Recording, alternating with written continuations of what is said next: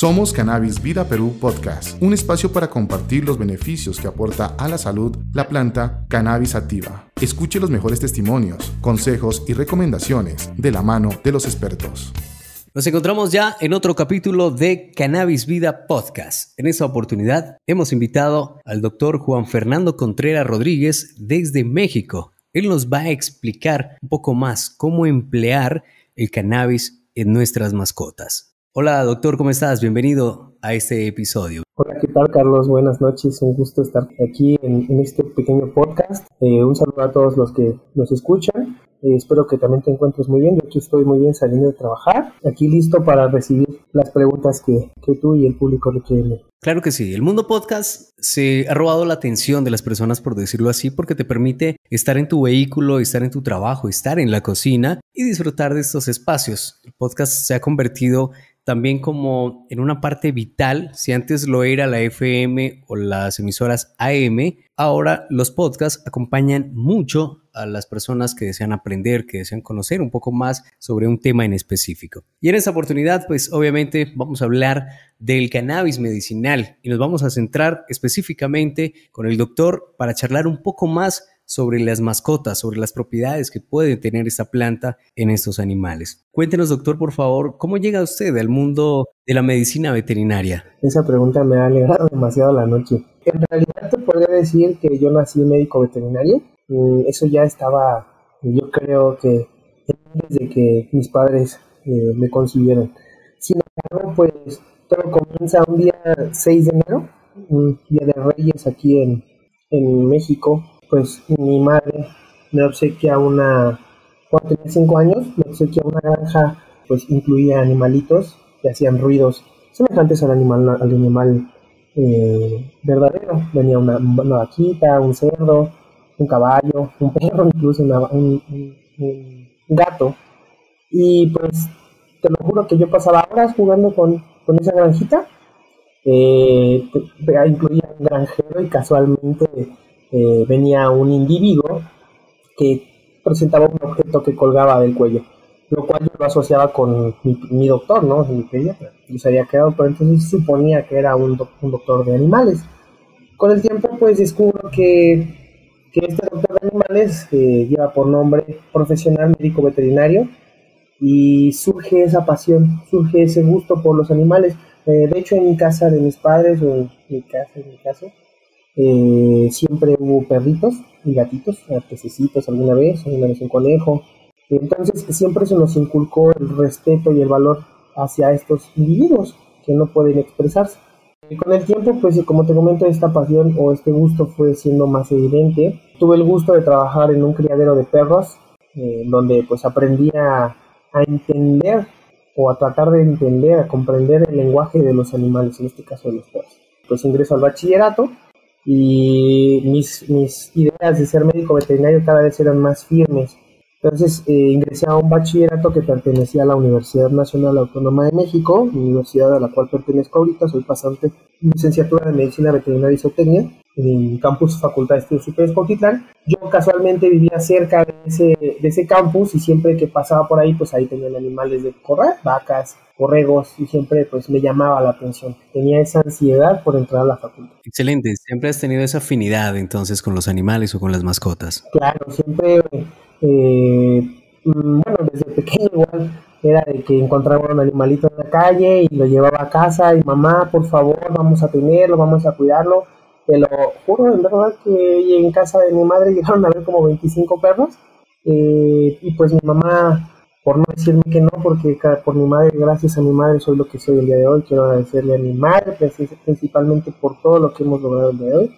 Ella me permitía o solapaba este tipo de acciones, las cuales pues me iban acercando más a esta, pues a esta preciosa profesión. Ya cuando en, este bachillerato pues nos daban la oportunidad de tener un pase directo si concluías el bachillerato en tiempo y forma y con promedio aprobatorio, era un promedio este, aceptable, perdón, pues pedí mi pase a la universidad, facultad, la Facultad de, Medicina Veterinaria y eh, la Facultad de Estudios Superiores Cotiza. De ahí empecé a desarrollar un poco de habilidades. Lógicamente yo ya estaba envuelto en el mundo de la medicina veterinaria. Trabajaba en un criadero y después el médico veterinario que estaba a cargo de ese criadero me invitó a trabajar con él. Una de las mejores decisiones de toda mi vida, se los puedo asegurar. Pues me ofrece un sueldo a cambio de enseñarme, decir, vas a, vas a cobrar y vas a aprender. Y pues yo empecé ahí siendo el personal de limpieza, empecé a aprender, a, bueno, a tener habilidades prácticas. Tuvo mucha paciencia el doctor Eric Sandoval, muchas gracias doctor por la paciencia y el tiempo es, eh, invertido en mí.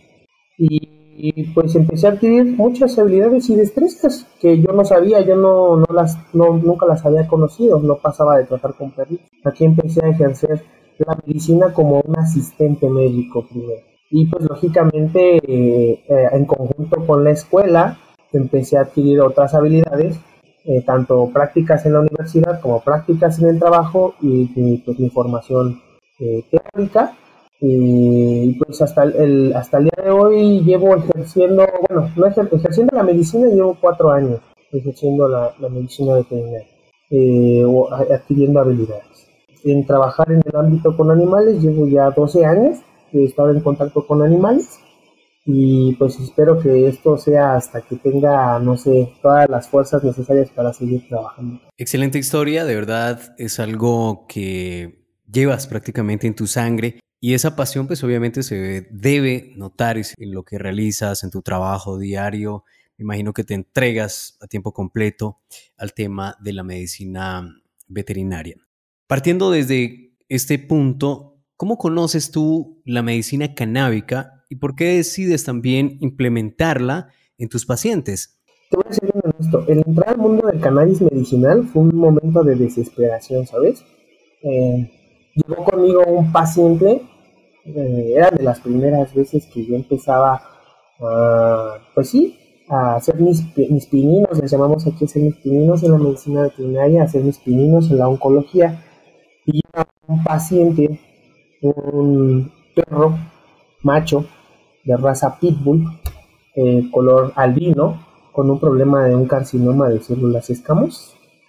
Eh, un tema sorprendente, ¿por Porque ya venían otros médicos, ya lo habían revisado, eh, los propietarios pues de cierta forma también ya estaban cansados y desesperados por, por saber qué era lo que tenía su perro. Un carcinoma de células escamosas es una neoplasia maligna que se desarrolla en la piel principalmente o más incidente en animales de tonalidad albina. Esto pues precisamente por la facilidad que tiene los rayos ultravioleta de penetrar la piel y generar mutaciones en la epidermis. Pues lógicamente al yo ver las lesiones, al que ellos me platicaran el tiempo de evolución, eh, normalmente en la clínica donde yo trabajaba hemos crecido en conjunto, lógicamente ya era una clínica establecida cuando yo comencé a trabajar ahí, pero con el tiempo pues lógicamente la medicina va evolucionando y lógicamente vas actualizando. Entonces en esos, en esos momentos la medicina oncológica también empezaba a crecer en el ámbito en el ámbito clínico, en el ámbito laboral, y pues yo con esa ansiedad yo me, propuse, ¿no? Yo voy a estudiar, voy a, indagar, voy a leer, voy a hacer lo posible porque Kimbo, ah, bueno, este paciente se llamaba Kimbo, eh, voy a hacer lo posible porque Kimbo pues eh, tenga un tratamiento, ¿no? Aquí no vamos a dejarlo en, el perro tiene cáncer, hay que darle calidad de vida, vamos a dejarlo así hasta que la enfermedad evolucione, hasta que el perro eh, deje de comer uno de los propósitos que yo tuve al ingresar, a la facultad era darlo todo por el todo. Entonces, pues ingresé a este mundo, en realidad yo desconocía cómo se comportaba una célula oncológica o cancerígena, yo desconocía que había distintos tipos de cáncer, desconocía que había una N cantidad de, de tratamientos oncológicos y pues opté primordialmente por hacer una remoción parcial de un tumor, a ayudarme un histopatólogo que me dijera qué era lo que tenía el paciente y empezar a trabajar con cannabis medicinal. Un error, no porque sea cannabis medicinal, o sea, el cannabis medicinal se ha convertido en mi emblema de trabajo, más yo que me dedico al área oncológica, pero fue un error porque siempre lo, digo, lo, digo al, lo digo al día de hoy, lo digo al día de mañana y lo digo siempre. Normalmente es, el cannabis medicinal es un medicamento maravilloso, la planta otorga propiedades y bondades terapéuticas maravillosas en los pacientes con cáncer. Eh, sin embargo, nosotros a veces debemos de ayudarnos de otro tipo de terapia, ya sea citotáquica, ya sea una quimioterapia metronómica, ya sea una inmunoestimulación constante, obviamente siempre de la mano con la terapia canábica. Entonces, mi, falta de experiencia en el área oncológica era evidente en esos, en esos momentos, pero yo inicié una terapia canábica. Afortunadamente tuve unos tutores muy consecuentes, una maravilla de personas. Gracias a la familia Rodríguez por esa disposición, por esa fuerza, por esos ánimos de, seguir adelante y tratar de sacar adelante a Kimbo. Ellos me dijeron, tú haz lo que tengas que hacer. Entonces empezamos con terapias canábicas. Eh, vía oral, lo eh, utilizábamos en ese entonces extractos de RCO y pues los, resultados, aunque no se utilizó una terapia citostática, una terapia metronómica, los resultados eh, antitumorales fueron evidentes. Tenía tres tumores que al suministrarle cannabis por dos semanas y media, literalmente se licuaron. tenemos un poco de evidencia física de ello. Y notamos que el trabajo con Kimbo estaba pues resultando muy eficaz con el cannabis, sin embargo, pues no era necesario. Kimbo y yo nos hicimos muy buenos amigos. Kimbo me sigue al día de hoy en todo, en todos los que, en todo lo que hago y todos los pacientes oncológicos que, trato. Siempre Kimbo está presente porque él fue que me permitió, me permitió entrar tanto al mundo oncológico como al mundo canábico. Eh, iniciamos terapias eh, citostáticas con fosfato de terceranil vía oral cada tercer día en conjunto con cannabis y los resultados fueron maravillosos. Aquí el problema fue que pues los órganos internos de Kimbo por el tiempo de evolución ya no, no, estaban respondiendo como debía de ser al, uso de citostáticos, estaban teniendo daños muy evidentes. Eh, retiramos los citostáticos porque hubo un tumor que no cesó su crecimiento, a pesar de la remoción quirúrgica se volvió a presentar eh, y pues decidimos retirar el, uso de citostáticos por, por, una falla hepática severa, una insuficiencia hepática de tercer grado, conocido también como cirrosis hepática. Yo creo que ya por tanto tiempo de medicamentos que estuvo siendo sometido por otros médicos, y los medicamentos que también uno utilizó, eh, hay que recordar que también los fitocannabinoides tienen de cierta forma un, un, efecto negativo en la función hepática, entonces eso complicó un poco la situación.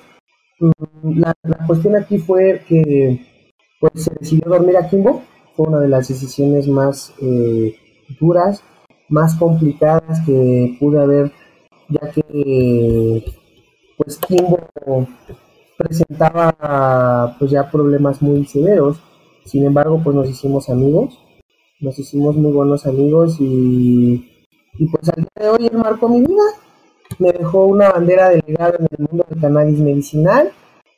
Él hasta el día de hoy sigue presente. Los propietarios, más que mis clientes, siguen siendo amigos míos. Sigo trabajando con, con algunos compañeros de Kimbo. Y pues así fue como inicié mi mundo en el cannabis medicinal.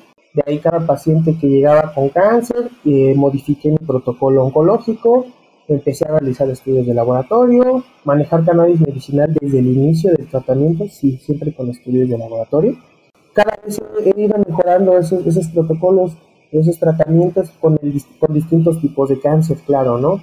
No es lo mismo tratar un carcinoma que un linfoma, que un adenoma, que un tumor transmisible.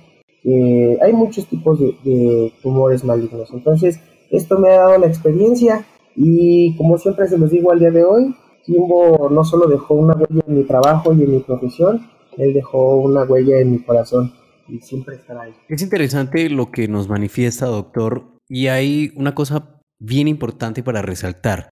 Y es que los primeros resultados se ven a las dos semanas y media prácticamente, en el cual usted dice de manera literal se licuaron algunos tumores. Esto es una evidencia anecdótica muy importante y obviamente pues para tener en cuenta al momento de tratar un paciente con alguna situación similar. Otra de las cosas que usted manifiesta también es que lastimosamente dejaron quizás el cannabis como última opción. Y eso sucede mucho, no solamente en pacientes veterinarios, sino también en humanos. Y es que cuando ya prácticamente nos dicen váyase para su casa, tenga una mejor calidad de vida. Allí buscamos al cannabis. Creería yo una recomendación también para propietarios de mascotas y para personas del común. Si usted es diagnosticado y ojalá pues nunca le den esa noticia, con algún tipo de cáncer, yo creería que lo más importante es decirle al médico qué opciones hay. Y si ya el cannabis ha mostrado excelentes resultados, empezarlo a implementar desde el inicio, con profesionales como usted, por ejemplo, doctor. ¿Qué considera de esta situación? Mira, qué bueno que tocas un poquito ese tema, ya que eh, referente a mi, a mi falta de experiencia durante mi formación académica, en un curso de farmacología y toxicología veterinaria, se nos solicita hacer un proyecto farmacológico eh, relacionado a tratamiento con antibióticos, con antiparasitarios o con antineoplásicos.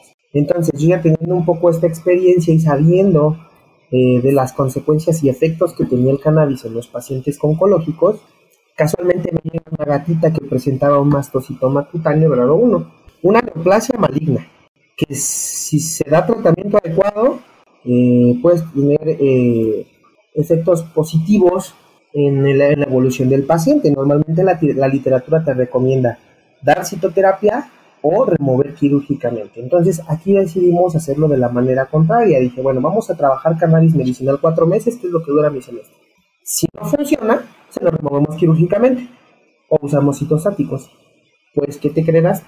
que eh, al usar la terapia oncológica de primera instancia, bueno, en este caso los fitocannabinoides, obtuvimos resultados que de verdad son evidentes. Hay un par de charlas en el Congreso, Congreso Latinoamericano eh, de Cannabis Medicinal el año pasado, en el cual me hicieron favor de invitar los chicos de Tercan a dar una conferencia por parte de la Asociación de Medicina Veterinaria Cannabinoide Latinoamericana, en donde yo soy representante de México, socio fundador, me invitan a presentar este, este caso. Este caso está en YouTube. Hay un, hay, un link que puedo dejarles al final, en donde hay algo evidente el cómo el cannabis medicinal, exclusivamente en pacientes que tienen mastocitoma cutáneo grado 1, que no es invasivo, que no tiene, este, este, que, no, que no es multifocal, en este caso era bilateral, pero no presentaba otras lesiones en alguna otra parte del cuerpo, eran solamente alrededor del cuello. En este caso utilizamos el cannabis medicinal por 12 semanas y los tumores completamente desaparecieron. Bueno, en este caso no son tumores, son placas, pero desaparecieron completamente. Tenemos los estudios este, histopatológicos en donde el patólogo y el laboratorio eh, dan diagnóstico positivo a carcinoma de células, digo, perdón, mastocitoma cutáneo grado 1, perdón, y solamente se trató con cannabis medicinal y en 12 semanas tuvimos una evolución en donde los tumores completamente desaparecieron. Excelente, excelente testimonio y claro que sí, vamos a compartir el enlace en la descripción de esta entrevista para que ustedes también puedan seguir informándose. ¿Por qué considera usted que es apto el cannabis para las mascotas, doctor? Mira, es dependiendo a lo que tú vayas a, a bueno, a lo que tú necesites con tus pacientes. En la clínica en donde yo laboro, eh, no solo me llegan pacientes con cáncer, me llegan pacientes con problemas dermatológicos, con problemas eh, eh, neurológicos, epilépticos en este caso, pacientes con problemas de inmunodepresiones o inmunoestimulaciones, en este caso en el caso del linfoma o de la perdón, sí, del linfoma o de la leucemia, que es una producción excesiva de células, también se considera una neoplasia maligna, muy, muy maligna, pero eh, es asociada a una producción eh, irregular o desmedida de células blancas o leucocitos. Entonces, en este caso, el cannabis medicinal puede tener un sinfín, sinfín, sinfín de efectos terapéuticos. O sea, podemos utilizar, no sé, CBD a altas dosis como inmunoestimulante o a bajas dosis como inmunosupresor, dependiendo lo que necesites.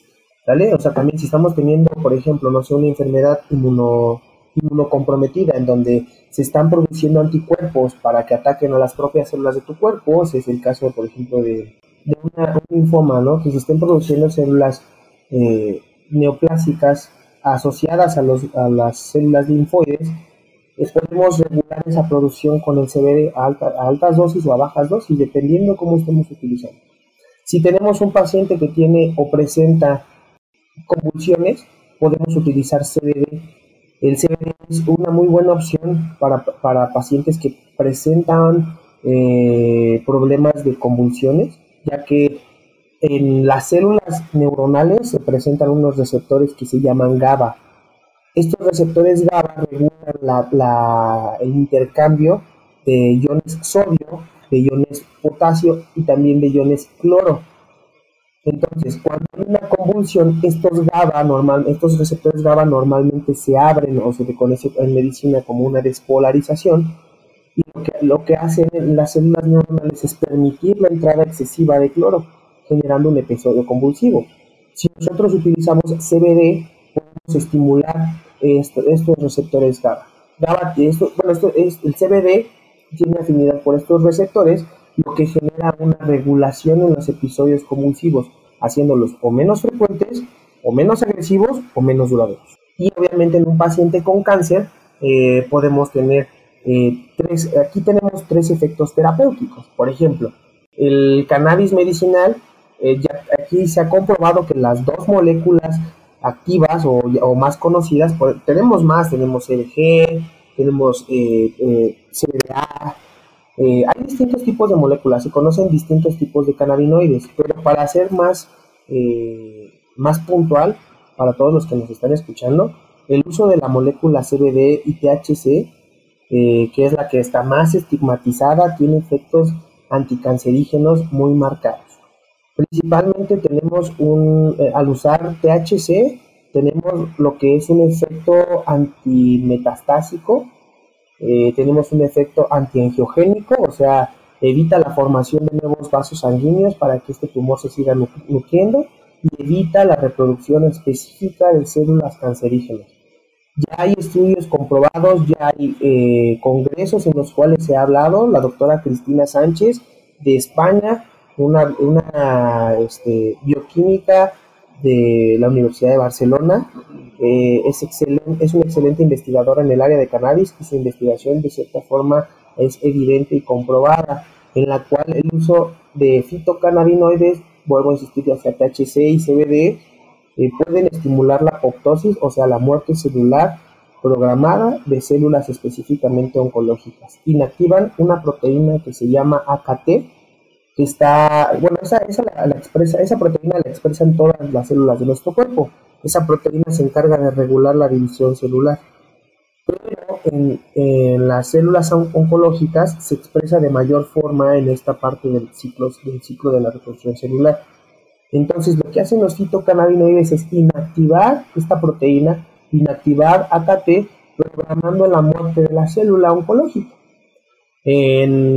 para evitar la formación de vasos sanguíneos, inhibe, la, la, llegada de proteínas como lo es el factor de crecimiento endotelio vascular o la proteína, del, en este caso factor de, eh, activador de hipoxia o que la producen las células eh, estimulando al organismo diciéndole necesito más oxígeno, estoy hipóxica, necesito que me envíes más vasos sanguíneos y en este caso también reduce o evita la formación de un proceso que se llama proceso mesénquima, celular. Este proceso mesénquima celular es en donde la célula oncológica adquiere la capacidad de migrar por todo el organismo, conocido como metástasis.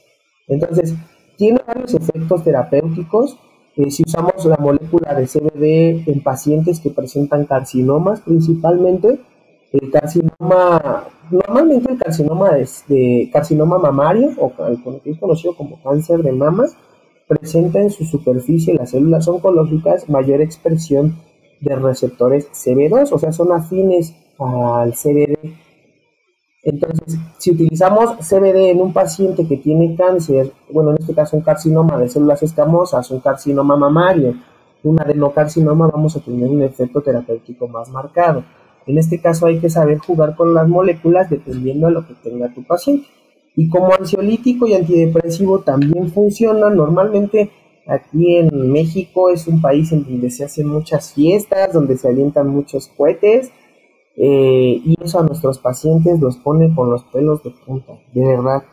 Entonces, muchos pacientes nos visitan por estas cuestiones. Doctor, mi perro se infarta cuando escucha cohetes mi perro se infarta con las fiestas patrias, entonces un par de meses antes empieza a manejar el, cannabis medicinal. Hay que recordar que todos contamos con un sistema endocannabinoide y ese sistema endocannabinoide trabaja de forma simultánea. ¿Cómo? Tenemos que estarlo estimulando.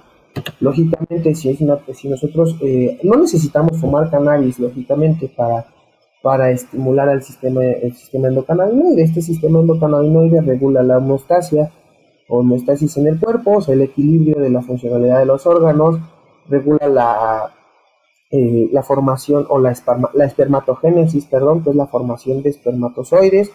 Eh, hay hay este, artículos en medicina humana en donde se ha eh, reportado que pacientes que cuentan con atrofia testicular bilateral o unilateral al consumir cannabis medicinal y oral tienen una estimulación de la espermatogénesis o sea, de la formación de esos espermatozoides que no estaban formados o que no se estaban formando. Eh, hay también en este caso reportes asociados a la ovogénesis, que es la formación de ovocitos fértiles para, en este caso, favorecer el ciclo eh, de fertilidad en las mujeres. Ya hay algunos artículos ahí este, en internet. Eh, tienen un sinfín, un sinfín de terapias, bueno, principalmente asociado a a mascotas animales de compañía, lo relaciono un poquito con los humanos porque compartimos muchas enfermedades. También hay, hay cuestiones en este caso de quistes ováricos, irregularidades, irregularidades en el ciclo estral, eh, pues se han obtenido eh, resultados evidentes. Tanto, bueno, en este caso en, en cuanto a los animales de producción, eh, se ha demostrado, igual ahí puede dejarles un, par de artículos al final de la charla, en donde se ha demostrado que el utilizar productos derivados del cáñamo eh, favorece a, los, a la producción tanto de, en este caso, leche o, el uso de cannabis medicinal en animales productores de leche, principalmente vacas o animales de engorda, principalmente este, vacas también, o ganado vacuno, obtenemos una ganancia de peso más marcada a cuando no se utilizan. Entonces, en, en cuanto a las mascotas, eh, pues es un, mundo muy, muy, muy grande que créeme que todavía no, no he terminado de, de indagar y espero terminarlo algún día o no, porque después será un poco aburrido. es, es divertido ir encontrando nuevas, bueno, nuevas opciones el cómo el cannabis medicinal puede utilizarse hasta para tratar problemas dermatológicos, sustituyendo al uso alópata de omegas 3, 6 y 9. Puedes utilizar exclusivamente CBD, eh, cual va a estimular a las células basales de la epidermis para que se estén reproduciendo un poquito más rápido y tener una cicatrización más evidente en, problemas eh, epidérmicos. Entonces, si es ahí, hay, hay como un taller, cada uno eh, en la clínica veterinaria va decidiendo cómo es que vas tomando en cuenta a los fitocannabinoides y cuándo utilizarlos y también cuándo no. Bastante información y la verdad muy interesante. Nos acompaña hoy el doctor Juan Fernando Contreras Rodríguez y estamos hablando sobre los beneficios que pueden obtener las personas al brindarle cannabis medicinal a sus mascotas. Vamos a hacer un pequeño recuento estamos hablando sobre los beneficios que nos brinda esta planta y es que encontramos los beneficios anticonvulsivos, también nos sirve para tratar algunos tipos de cáncer, mejorar el sueño de nuestras mascotas, fortalecer el sistema inmunológico, prevenir la metástasis y obviamente pues la apoptosis, que es la muerte celular programada.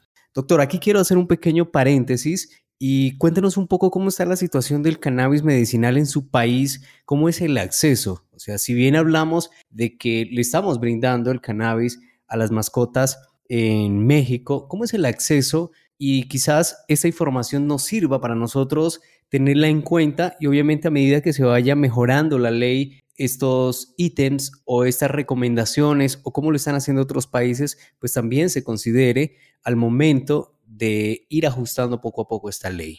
Ok, eh, mira, es delicado el tema del cannabis, tanto lúdico como medicinal, como en el área textil, bueno, industrial o textil, o en el área lúdica. ¿Por qué?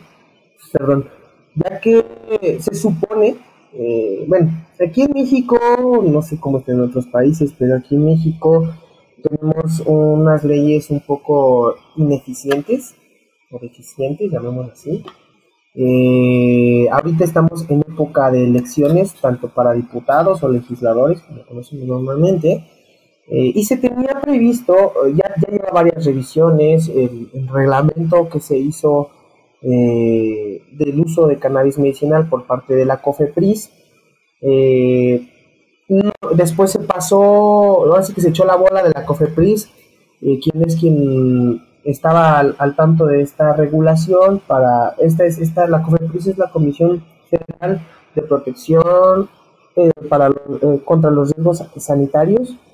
Eh, en este caso esta, esta este órgano desconcentrado lo que hacía era este, prolongar la publicación de este reglamento.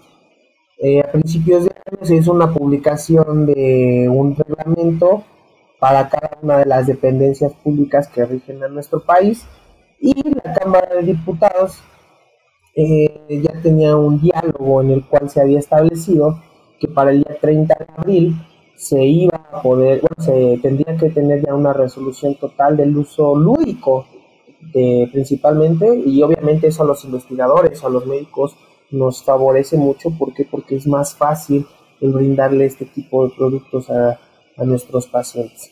Entonces, en este caso, el, el, este, este, esta, esta prórroga, el, la, el, Senado y la Cámara de Diputados se la pasaron por el arco del triunfo, haciendo la nula. Nula día 30 de abril se hizo otra segunda prórroga, entonces estamos todavía en, en espera.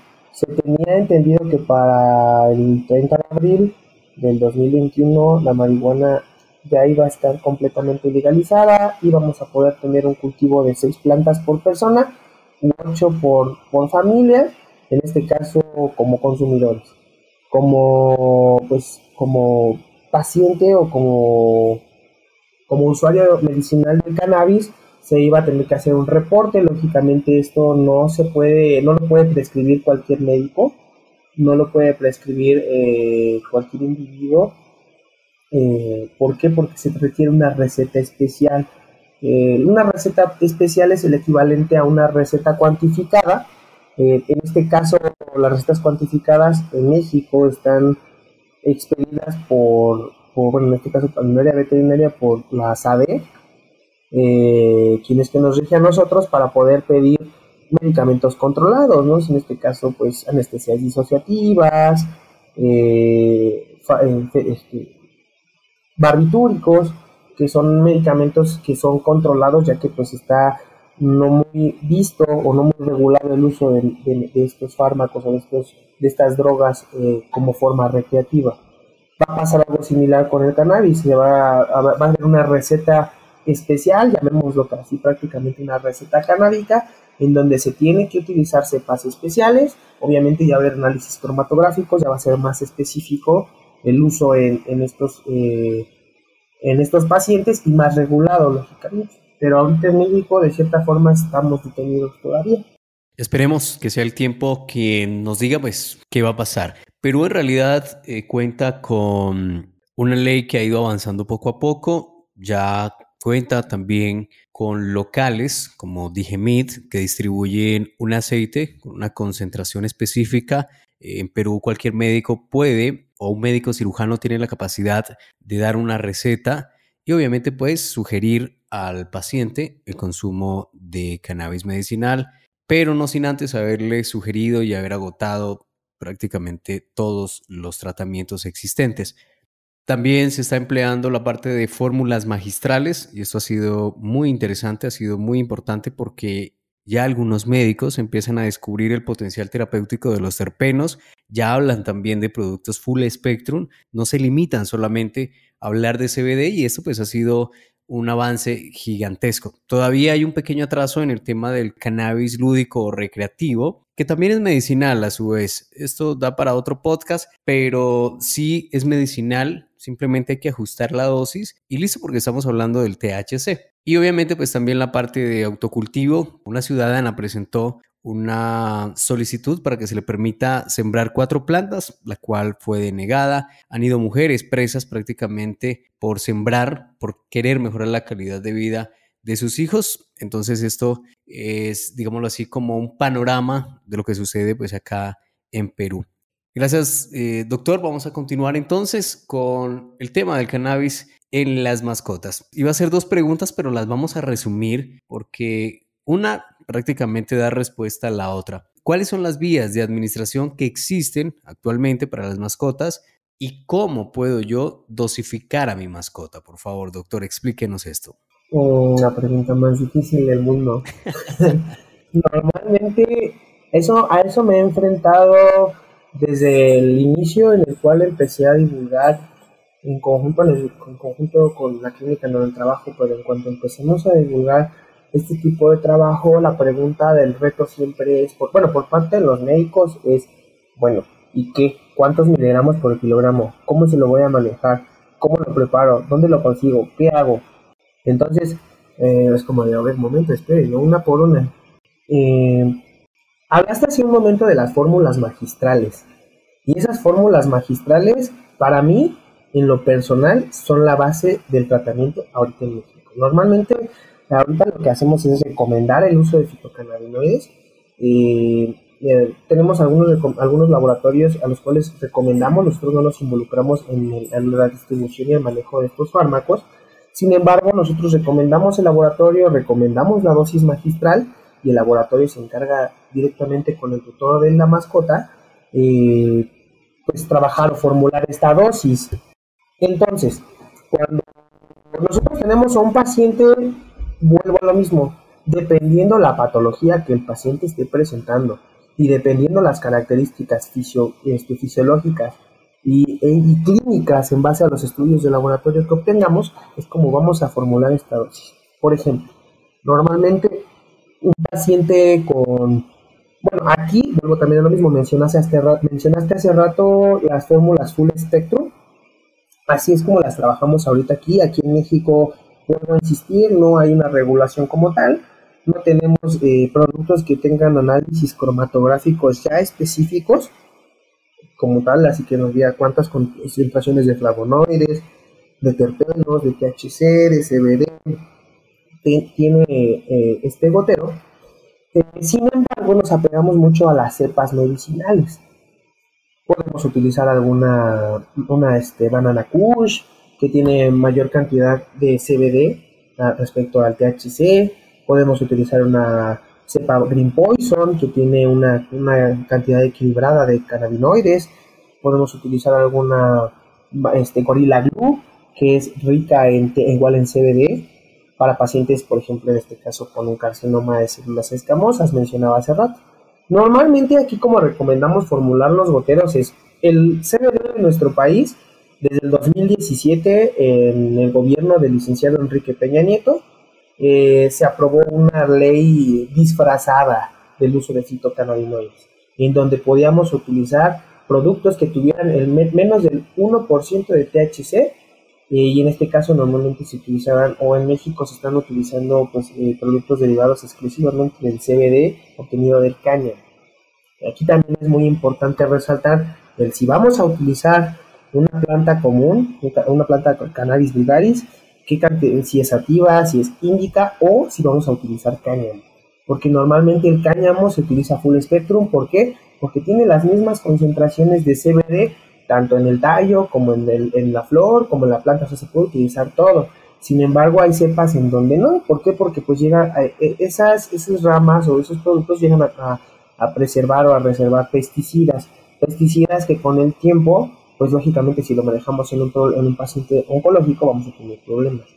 Entonces aquí es muy específico ver qué es lo que estás utilizando. Normalmente lo que hacemos aquí es, eh, se obtienen extractos, se recomienda obtener extractos en base a rosin, ya no utilizamos RSO a menos de que este se, este se pueda conseguir de una forma destilada, ya que en este caso los alcoholes pues tienen igual efectos negativos. Entonces aquí se recomienda utilizar extractos de rosin o extractos tipo rosin, que son extraídos eh, con presión y calor.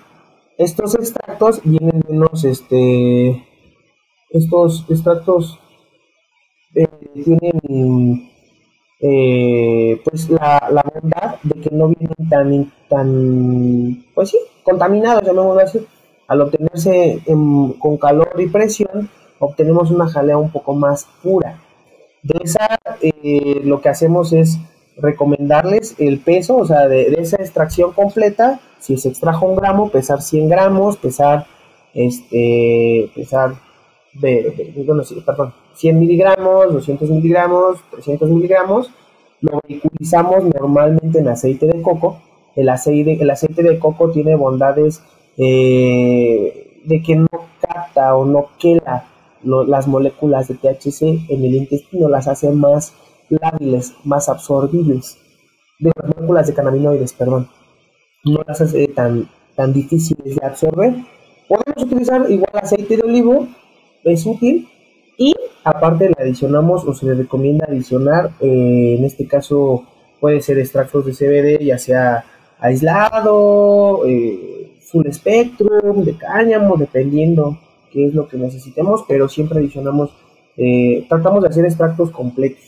Normalmente, igual vuelvo a lo mismo, cada paciente es diferente, cada sistema endocannabinoide es distinto. He tenido pacientes a los cuales, pacientes con mastocitoma cutáneo grado 1, como Nena, la paciente que les mencioné hace un momento, a la cual utilizamos eh, 621 miligramos por kilogramo de peso eh, cada 8 horas y, obtuvimos eh, resultados pues muy buenos, muy buenos, ¿en qué ¿a qué me refiero muy buenos? De que hubo evidencia física a partir de, los, de las 3 semanas, 5 semanas. He tenido pacientes felinos que presentan problemas hepáticos y manejo la misma dosis y no obtengo ningún resultado. Entonces aquí es saber jugar un poco con las moléculas saber eh, cuándo utilizar una y cuándo no, o cuándo utilizar una en mayor cantidad que otra. En este caso, pues igual hay literaturas igual puedo recomendar al final, en las que pues nos, nos dan, no como tal una dosis, sino nos dan un, una referencia estadística en cuanto a, a, los resultados en las dosis que utilizamos de fitocannabinoides con nuestros pacientes. El tema de la dosificación siempre ha sido complejo, doctor, Personalmente, ¿cuál es la recomendación que nosotros hacemos? Es iniciar de menos a más y observar cómo reacciona este paciente, por decirlo así. Obviamente, siempre acudir al experto o a la persona que les está brindando pues la parte de la asesoría. Para contextualizar un poco, cuando el doctor habla del material que ellos extraen o que recomiendan, a través de una prensa con calor y sale como nosotros lo llamamos una pequeña resina. Esta resina pues se utiliza a través de diferentes disolventes que pueden ser como el alcohol, pueden ser el aceite de coco o también el aceite de oliva. Continuamos en este podcast, la verdad, bastante interesante, cargado de mucha información Hoy he aprendido muchísimo y la verdad me imagino que ustedes también lo están haciendo y de eso se trata, que aprendamos cada día de este amplio mundo, el mundo del cannabis medicinal. Vamos a hablar entonces de las vías de administración del cannabis en las mascotas, porque si bien hablamos de algunos extractos, algunas fórmulas que ustedes están recomendando, pues toquemos también el tema de las vías de administración. Cuénteme, ¿la vía inhalada se recomienda, no se recomienda? ¿Es mejor la vía sublingual? ¿O depende del caso, mejor empleamos la vía tópica? Hablemos un poco más de eso, por favor. Suelo utilizar varias terapias. Eh, ¿A qué me refiero con varias terapias? He obtenido resultados, eh, no, he, encontrado literatura, la verdad es que mentiría si, si yo te dijera, he encontrado literatura, o les mentiría si he encontrado literatura en donde la vía rectal sea muy evidente, o sea, evidente. En lo particular he utilizado vía rectal en pacientes que presentan adenocarcinomas en colon y la absorción en el intestino es más, eh, un poquito más directa si lo hacemos de vía rectal. Sin embargo, la vía clásica es la vía oral o sublingual, normalmente en el perro, en el gato, en, el caballo, en el elefante, en la vaca. Eh, no podemos levantarle como tal la lengua y esperar ahí, decirle guarda el medicamento ahí por un minuto y luego, de, luego este, ingiérelo, deglútelo, ¿no? Se ha demostrado que a partir de las glándulas salivales tenemos una mayor absorción eh, de los fitocannabinoides. Sin embargo, en los perros o en los gatos, pues sí se les suministra vía sublingual, pero pues ellos inmediatamente lo degluten, eh, lo, lo, distribuyen en, su cavidad oral y lo degluten.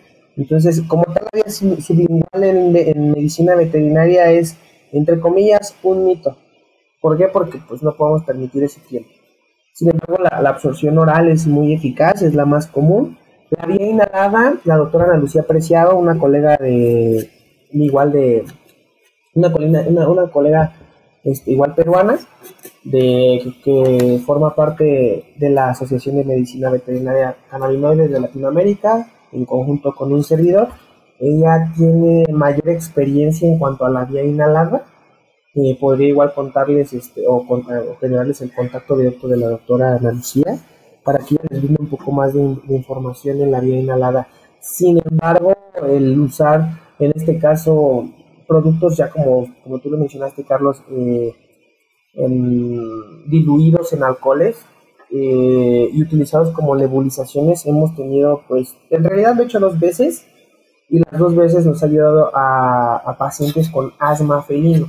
Les ayuda a bajar la inflamación, a bajar la producción de, de, prostaglandinas que generan la inflamación a nivel pulmonar eh, nos ha ayudado a mejorar esta, esta condición de asma felino un par de veces. Eh, las, dos veces fueron con el mismo paciente y obtuvimos resultados pues evidentes. En este caso solo se utilizó CBD, eh, CBD a una concentración más o menos se utilizaron 10 miligramos en, en, la solución acuosa para que se vaporizara en conjunto con la mascarilla y tuvimos pues hay una evolución, eh, que puede ser una controversia. ¿Por qué? Porque normalmente el paciente asmático eh, requiere de oxígeno principalmente para poder bajar esa inflamación, requiere oxigenar los pulmones, hay una contracción excesiva de los pulmones. Entonces, por, bueno, no de los pulmones, de las vías respiratorias, perdón. Entonces, en este caso, eh, el usar el cannabis con, con el oxígeno fue un poquito más rápido la evolución del paciente en estos episodios asmáticos y se ha tenido resultados. Eh, la vía tópica, la vía yo siempre la voy a recomendar en pacientes que tienen cáncer, porque normalmente esos tumores, si son exógenos, esos tumores exógenos van a ulcerarse. ¿Por qué? Porque al crecer excesivamente hay una pérdida de continuidad del tejido y pues lógicamente esto se va a ulcerar. Al ulcerarse pues hay bacterias hay, este, hay, hay agentes patógenos, polvo, ácaros en el ambiente que complican la situación. Entonces, en este caso, lo que recomendamos es utilizar siempre una buena asepsia en conjunto de fitocannabinoides. Eh, en mi corta experiencia, el usar los eh, fitocannabinoides eh, este, vehiculizados en aceite de coco con alguna, pues, con alguna especie de miel, bueno, miel de abeja, lógicamente, me refiero a algún producto ya sea miel de aguacate, miel de, este, de, de, alguna flor en específico, puede ayudarnos. ¿Por qué? Porque la, la miel o el azúcar ayuda a reducir el AW de las heridas. ¿Qué es el AW? Las concentraciones de agua.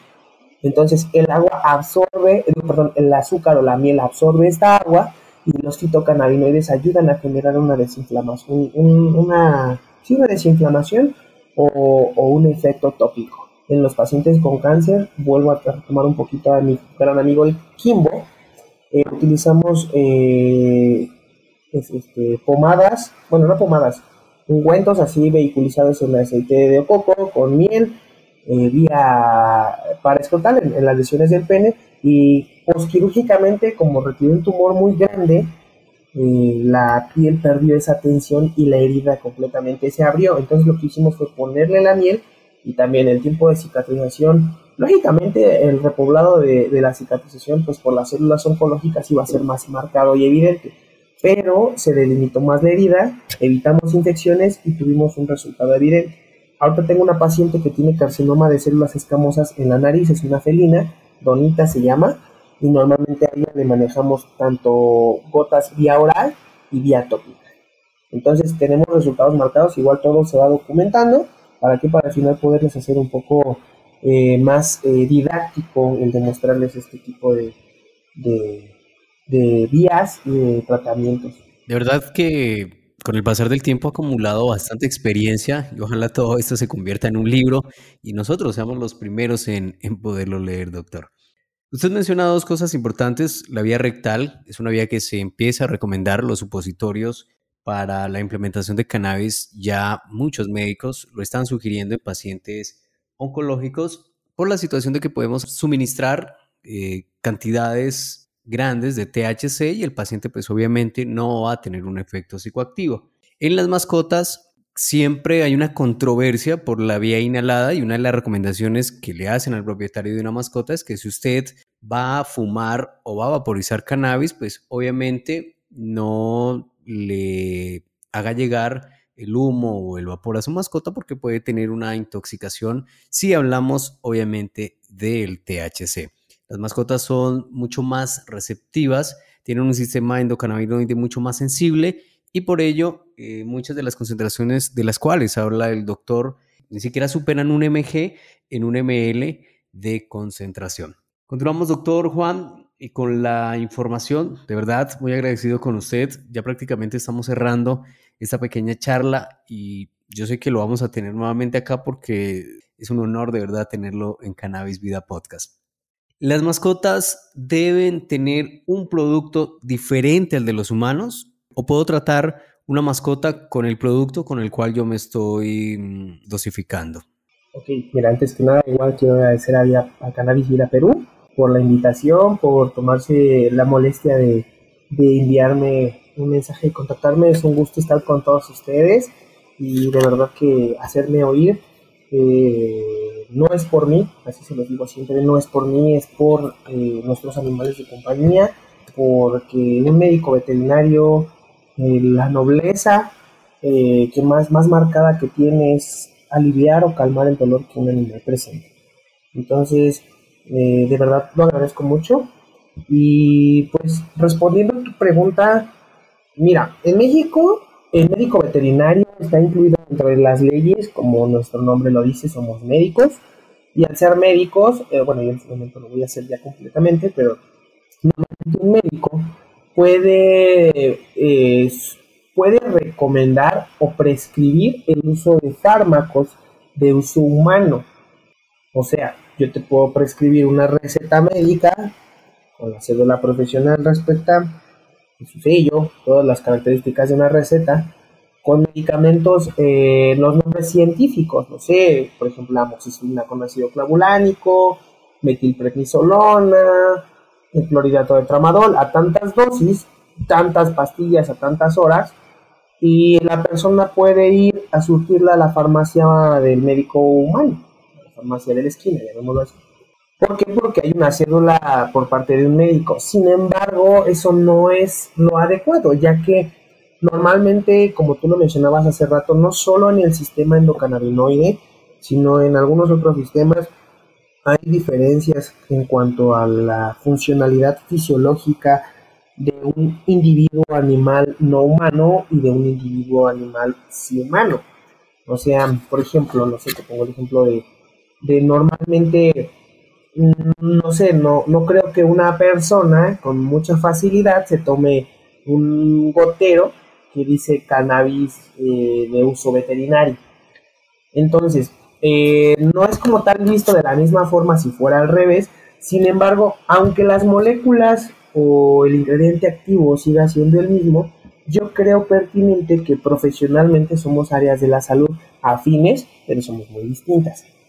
El médico veterinario trata animales y el médico cirujano general o el médico humano trata humanos. Entonces, por ende, cada eh, la formulación de las de las dosis para el paciente veterinario de ser eh, asesorada por un médico veterinario eh, con medicamento, ya sea, por ejemplo, no sé, hay empresas que tienen, por ejemplo, aquí en México está HempMeds y HempPets que es una empresa que distribuye CBD a nivel nacional.